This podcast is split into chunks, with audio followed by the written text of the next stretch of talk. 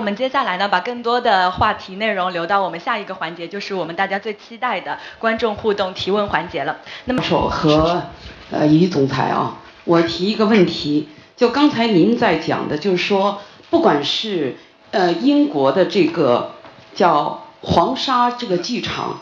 呃，不管是在英国排练还是在上海演出，都是将排练过程、演出过程作为文化传播。文化历史的一种传播，包括他们的演员、现场，包括他们的导演，还包括他们的这种剧场的环境。那么，中国的这个经典啊，这个文化经典、戏剧经典，嗯，之所以不能够到老百姓，是不是因为就是啊，包括您讲的这个叫翻译界或者文学界的问题，就是翻译者他一般的可能是不是缺乏历史？而文学界呢，是不是缺乏思想？而我们的中国的演艺界呢，只是单一的演员，而不是文化大家所造成的。谢谢，我不是为了奖品啊，我只是为了。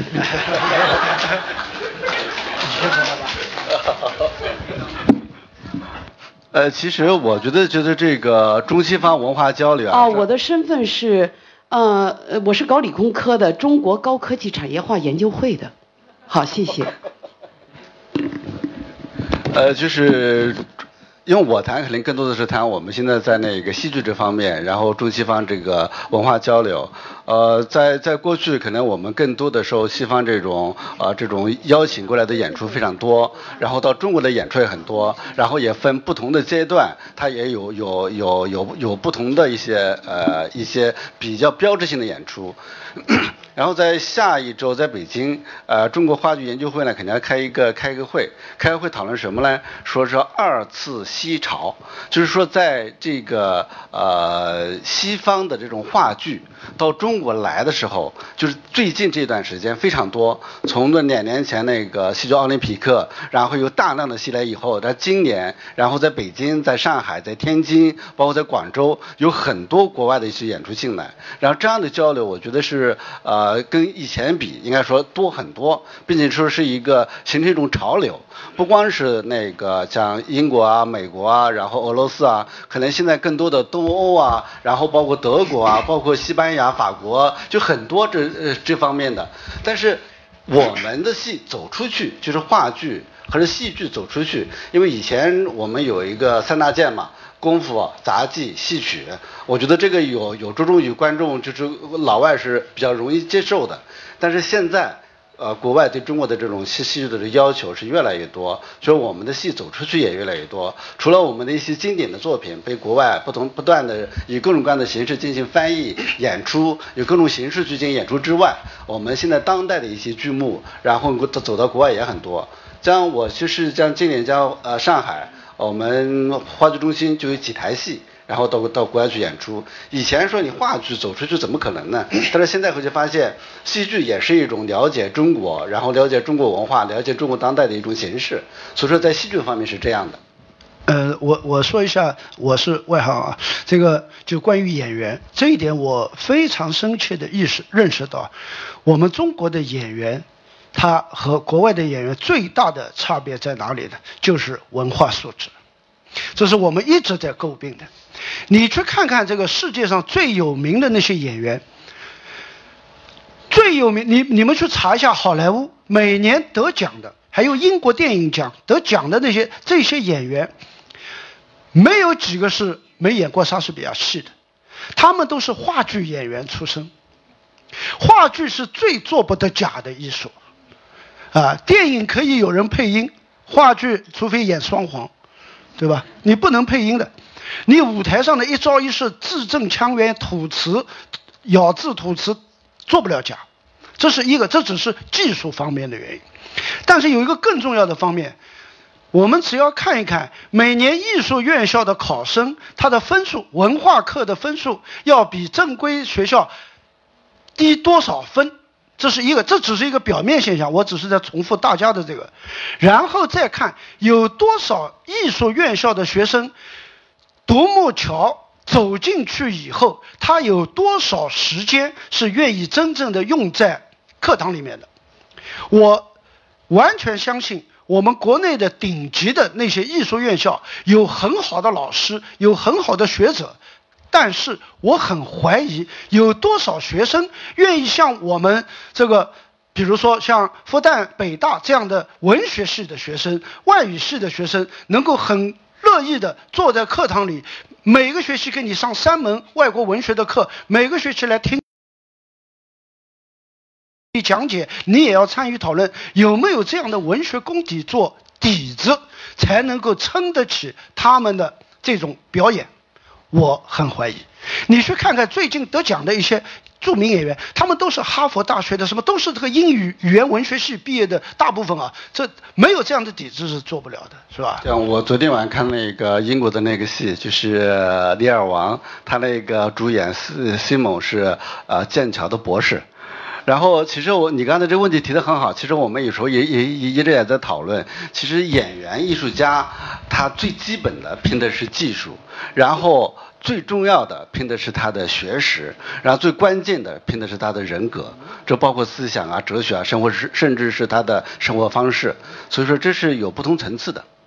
生存与死亡是那个呃值得思量东西，但是我最喜欢哈姆雷特的一句话，却是王子的座右铭：再见吧，再见吧，请记住我。因为就像沙翁，他希望人们记住他的原因，就是因为他希望人们知道，其实人性在我们身边是可以被普及的，而且他所创造的人其实就是我们身边的普普通的人，只是他把人性嗯就是最深的那个地方挖出来，就让我们看到最扭曲的一切。所以我非常的感谢。呃，得我补充一句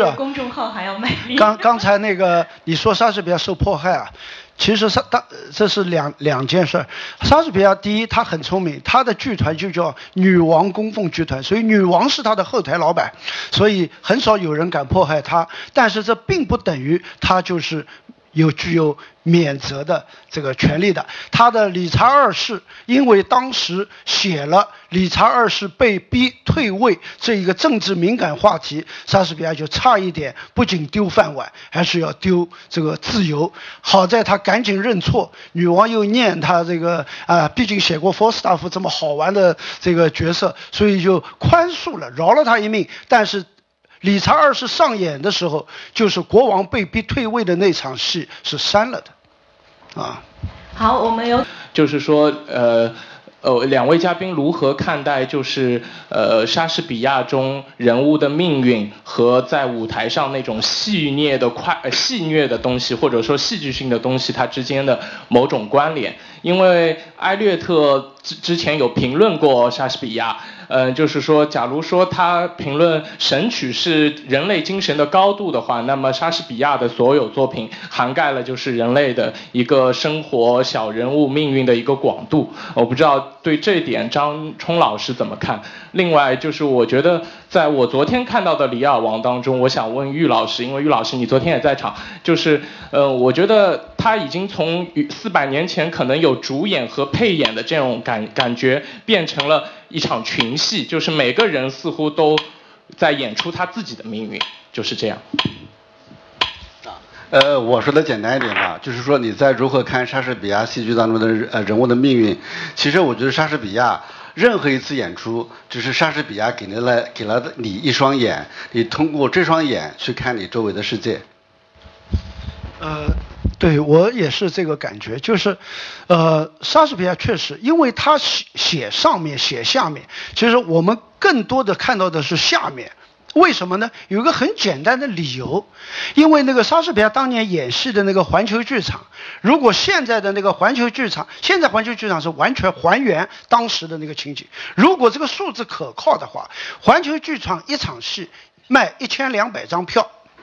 其中七百张是站票。五百张是坐票，站票非常便宜。你想，如果他不用老百姓的生活、他的喜怒哀乐去引引导着，让这些观众开心或者悲伤的话，甚至和台上发生这个呃情感交流的话，他他不要说活四百年了，活活一个演出季就够了。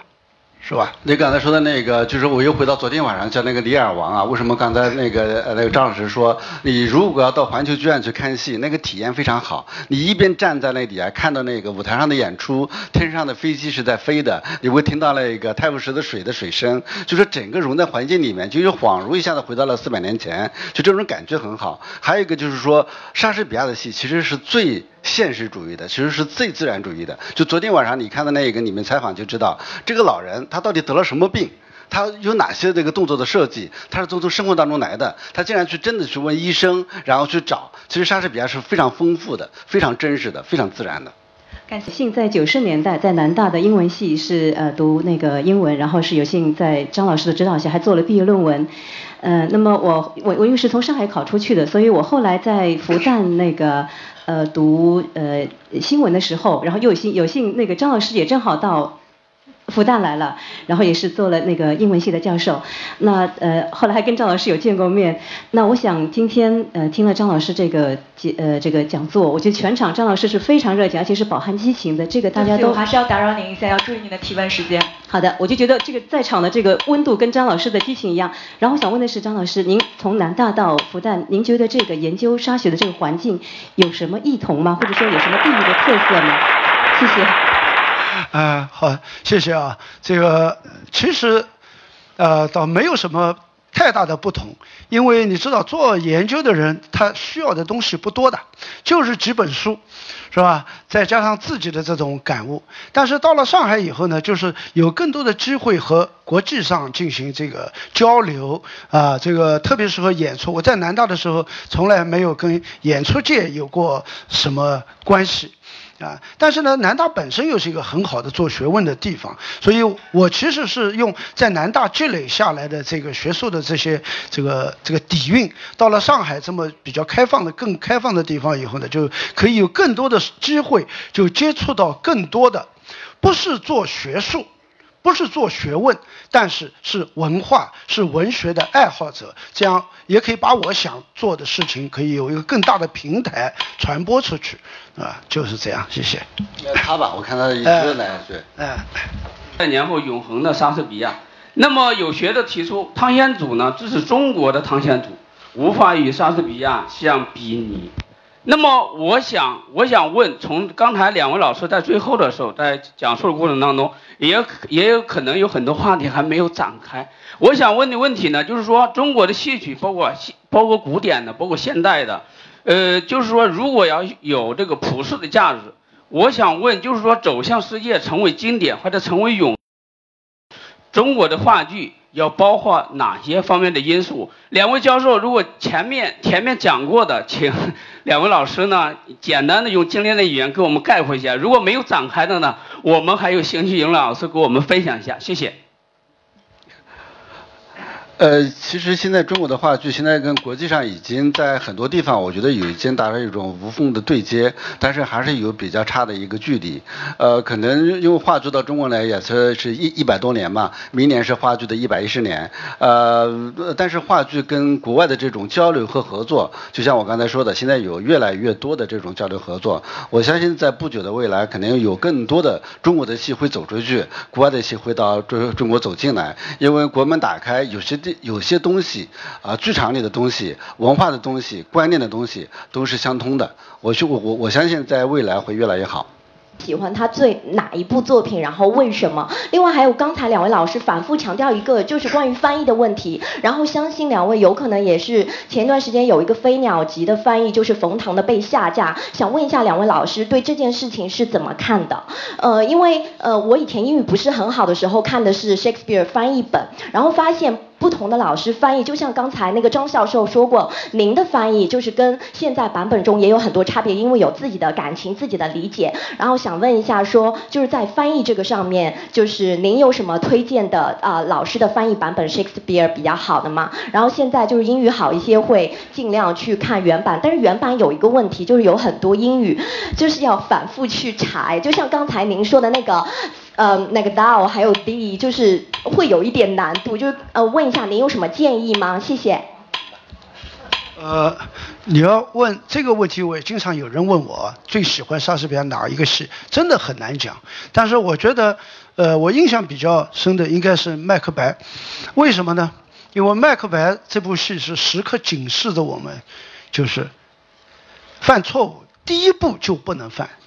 你犯错的路上走一步，后面再走多少步无所谓了。杀人，你第一个人不能杀。吸毒，你第一口毒不能吸，吸了一口毒和后面吸一百口毒是一样的，杀一个人和杀一万个人是一样的，所以人要谨小慎微。中国文化里面有慎独、慎始和慎呃慎微这三样，是吧？慎独就是你一个人的时候不要做坏事，慎始就是不要开始做坏事，不要开始，慎微就是不因恶小而为之。这三个我觉得对对我来说我是，呃，这个始终是我的座右铭，啊，这是一个。第二个呢，你说到翻译，呃，这也经常有人在问，就是说翻译 哪一个本子更好？没有更好，都是一样的。但是每一个本子它有不同的特点，每一个本子例子，今年马上这个呃。北京的这个外语教育教教学与研究出版社又要出一套莎士比亚全集，是单行本，一本一本的。这个里面，呃，它有它的原则，就是每一个译者都有心心目中的那个莎士比亚，所以很难说哪一个本子最好，只能说你你希望从莎士比亚里面得到什么，那么你就去读什么样的莎士比亚。如果你要得故事，那你随便哪一个版本读读，只要通俗易懂就行了。如果你想要得到更多的东西，比如说莎士比亚的艺术特色啊，他的语言。他的什么，那么就会有去有意识的去选择某一些剧本，好吧？谢谢。接下来呢，就到了我们今天的来评选最佳提问奖的时间了。那有请今天的点评嘉宾，他也是一位非常资深的专业人士，他是上海戏剧学院戏剧文学系的刘明厚博士，他是国际戏剧评论家学会中国分会理事，易卜生戏剧工作室的负责人。有请。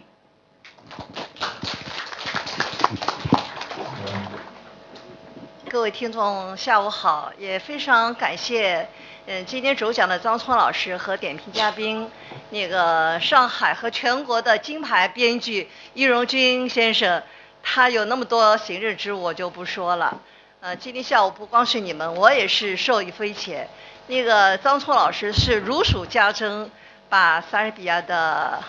他的那个从跟圣经的关系、跟文化产业的关系，嗯，跟文化背景、戏剧背景等等各方面知识那个切入，然后转入到呃莎士比亚身世之谜、创作之谜等等，把我们引进了莎士比亚的这么一座宝藏中去。所以，呃，我首先是代表全体听众向张老师、于老师表示衷心的感谢。啊，今天那个呃，我一共记下来有那个。八位提问者，这个八位提问者，因为时间的关系，不能每个人都呃得到自己有机会发言啊。嗯，我觉得他们都有进行了一个深刻的反思。也就是说，今天呃在全球化时代，莎士比亚本土化的意义，在今天的主题讲座中，在我们听众中得到了热烈的反响和思索。嗯。比如说，呃呃，从我今天我个人的那个感觉和，呃，在我旁边的那个上海人民出版社陈雷老师，就是重大的一个奖品，莎士比亚十四行诗，那个出版社的一个代表陈老师，我们两个人首先选出了最重要的一个奖项，我我 给大家来讲一下啊。呃，首先是第四位，呃，现那个男性听众、男性发言者，他提到了如何看待莎士比亚戏剧中的命运和戏剧舞台上那些戏谑、戏谑的东西，以及李尔王昨天晚上在话剧艺术中心，他看到为什么这么一个呃悲剧主人公在那个英国国家剧院演出的舞台上。成了一个群戏，那么我觉得它特别的呃，跟我们今天的呃文汇讲堂特别的扣题啊，而且两位老师他们也搭的非常的贴切。这是首先我建议给这个奖品，这位这位在座的不知道哪一位啊，在不在？啊，首先是给他啊，给他。那么事实上，其实我们每个因为喜欢莎士比亚，因为呃，嗯，莎士比亚在我们中国呃已经有广大的读者和观众，所以我们会来倾听今天的讲座，来分享这一个美好的时刻。嗯，这里我要讲再补充呃，那个张老师再讲一下，其实。关于莎士比亚的那种大规模，不仅仅是今天，是因为今年莎士莎翁逝世四百周年，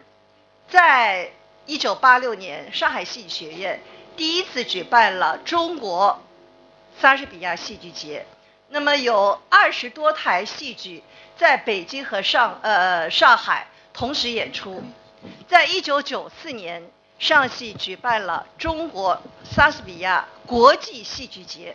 那么这都是呃来自海外和中国的有十几个剧团来演出，所以今年刚才呃岳荣军老师已经说了，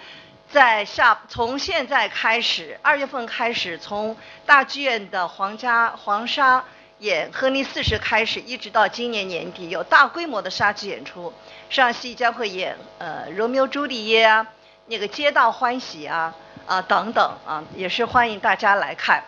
那么，根据呃我刚才倾听的各位的嗯提问，我建议第二个给予的那个奖品是第二位发言提问者，他提到的是英皇的文化传播，以及他之所以能够深入人心，为什么中国的经典文化？不能深入到老百姓，我觉得这是一个非常具有意义的呃话题，也是非常非常具有现实性。那么这个奖品呢是呃话剧中心的刚才呃玉老师所说的立陶宛的《哈姆雷特》的演出的一张戏票啊，这是第二位，哪一位啊？第二位。好的，好的啊，也正好是一位先生，一位女士。你好，你好。那么，请勿不要关。第三第三张呃第二张戏票第三份奖品，我很难分出上下高低，由此我准备把它留在我们的文汇讲堂的这个群里，我们还有那么多的互动，大家一起来评出，好不好？那个这样可能更对大家来说更公平一些，呃，再次感谢主办方，也感谢张聪教授和于荣军老师，呃，特别是感谢我们那么多的听众和我们一起来分享如此有意义的呃文化盛宴，谢谢大家。我们的音频呢，经过整理之后，三天后会上线喜马拉雅的文汇微电台。一周之内，文汇报会刊发整版的演讲。四月二十三号，我们将聚焦非洲和中国。我们也请到了一位非常重量级的学者和外交官来进行我们这一次的呃演讲活动。我们将告诉你一个你不知道但你必须知道的非洲。五月七号呢，我们再做一个预告，是文汇讲堂将迎来它的第一百期。那我们将举办为期一天的跨界论坛，也请大家留意呃新的报名方。是这一次的报名方式会有一些不一样，我们会在公众号和微信上面做出介绍。